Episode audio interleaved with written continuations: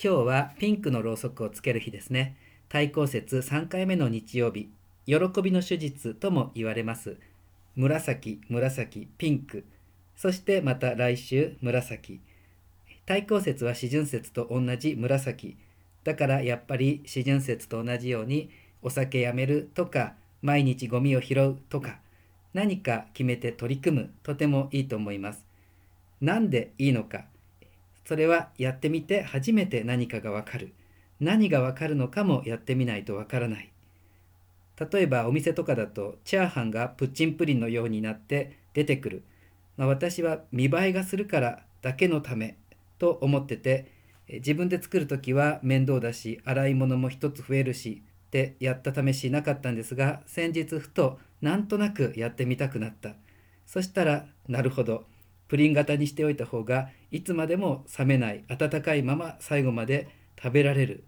ただの見栄えじゃなかったんだ。もうすごくびっくり。感動。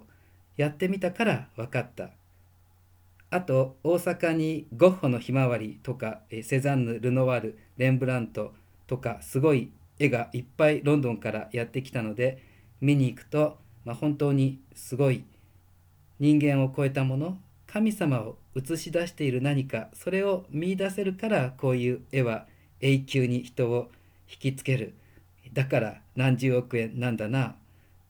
でもその時ふと周りを見ると絵を見ているこの一人一人電車の中で街の中でさっきすれ違ってきた一人一人何十億円どころじゃないしそれに一枚の絵以上にまさに一人一人人間を超えたもの。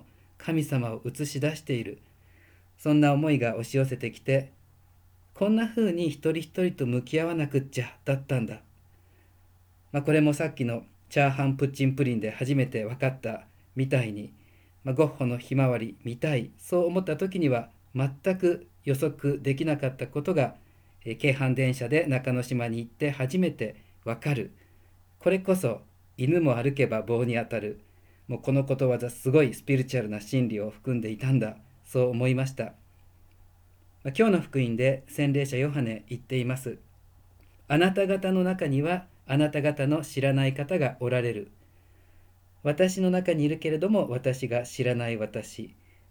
まあ、多分キャベツを食べている青虫は自分の中に大空に舞い上がる蝶がいることをまだ知らない、まあ、そんな風な私の中にいる私の知らない私、まあ、出会うためのマニュアルなんかはない。ただ犬も歩けば棒に当たる、まあ、もうちょっとイエス様風に言った方がいいですね。探しなさい。そうすれば見つかる、まあ、ポイントは何が見つかるのかなんてわからない。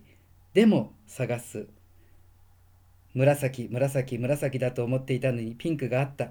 と今日はそのピンク喜びの手術です。だから、まあ、今日からでも何かやってみて。私の中にいる。まだ私が気づいていない。きっといつもいつも喜び続けている。私、まあ、今日の第二朗読でパウロに言われるまでもなくいつも喜んでいる。私。絶えず祈っている。私。どんなことにも感謝している。私。そんな私と出会える。それがクリスマスの恵みです。